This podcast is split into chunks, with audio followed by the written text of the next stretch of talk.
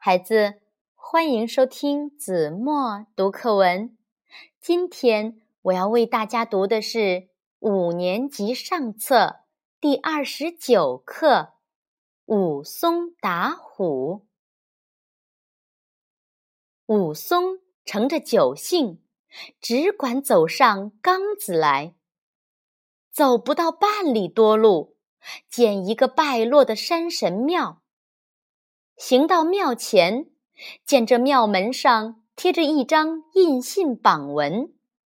武松住了脚读时，上面写道：“阳谷县事，为这景阳冈上新有一只大虫，近来伤害人命，现今仗县各乡里正并猎户人等打捕未获。”如有过往客商人等，可于四、五、未三个时辰结伴过冈；其余时分及单身客人，白日不许过冈，恐被伤害性命不便，各宜知悉。武松读了印信榜文，方知端底有虎。欲待转身再回酒店里来，寻思道：“我回去时须吃他耻笑，不是好汉，难以转去。”存想了一回，说道：“怕什么？且只顾上去看怎地。”武松正走，看看酒涌上来。便把詹丽儿背在脊梁上，将烧棒挽在肋下，一步步上那缸子来。回头看着日色时，渐渐地坠下去了。此时正是十月间天气，日短夜长，容易得晚。武松自言自语道。哪得什么大虫？人自怕了，不敢上山。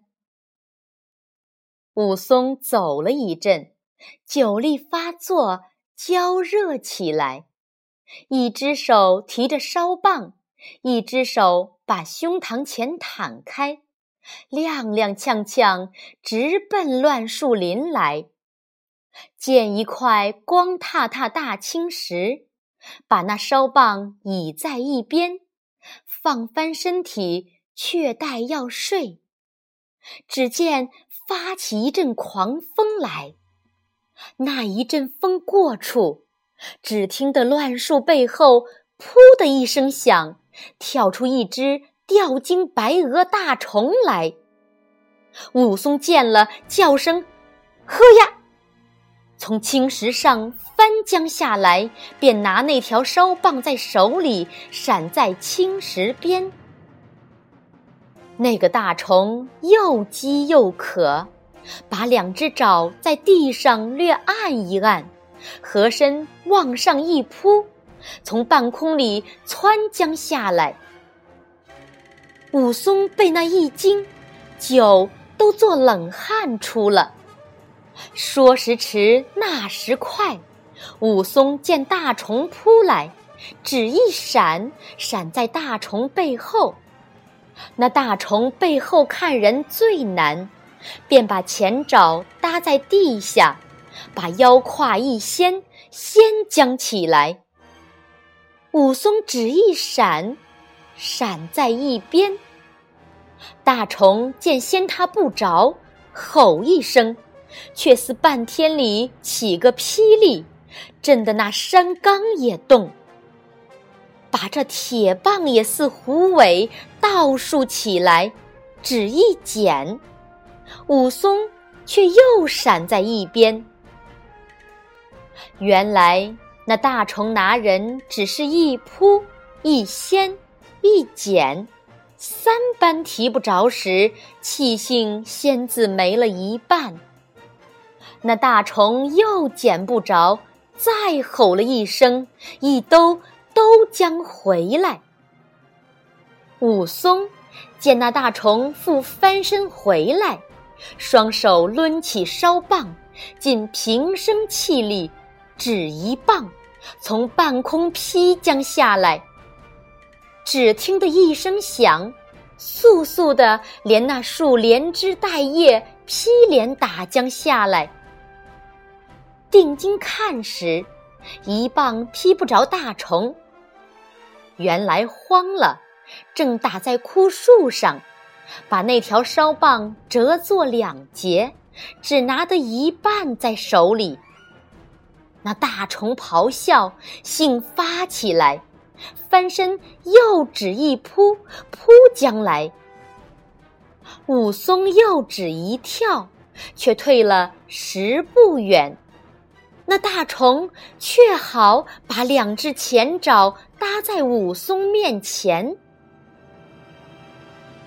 武松将半截棒丢在一边，两只手就是把大虫顶花皮疙瘩的揪住，一按，按将下来。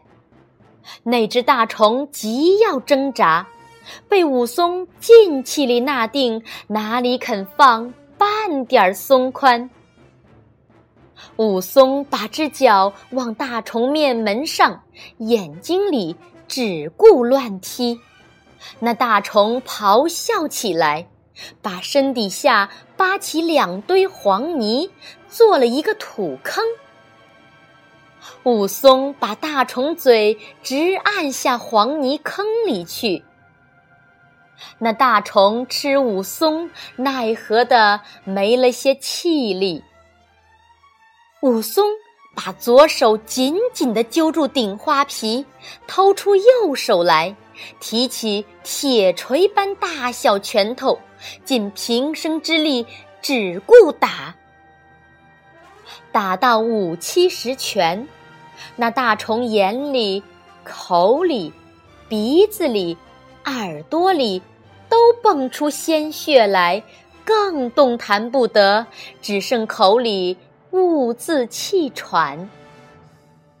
武松放了手，来松树边寻那打折的棒橛，拿在手里，只怕大虫不死，把棒橛又打了一回，那大虫气都没了。武松再寻思道：“我就地拖得这死大虫下缸子去。就血泊里双手来提时，哪里提得动？原来使尽了气力，手脚都酥软了，动弹不得。好了，孩子。”感谢您收听子墨读课文，我们下期节目再见。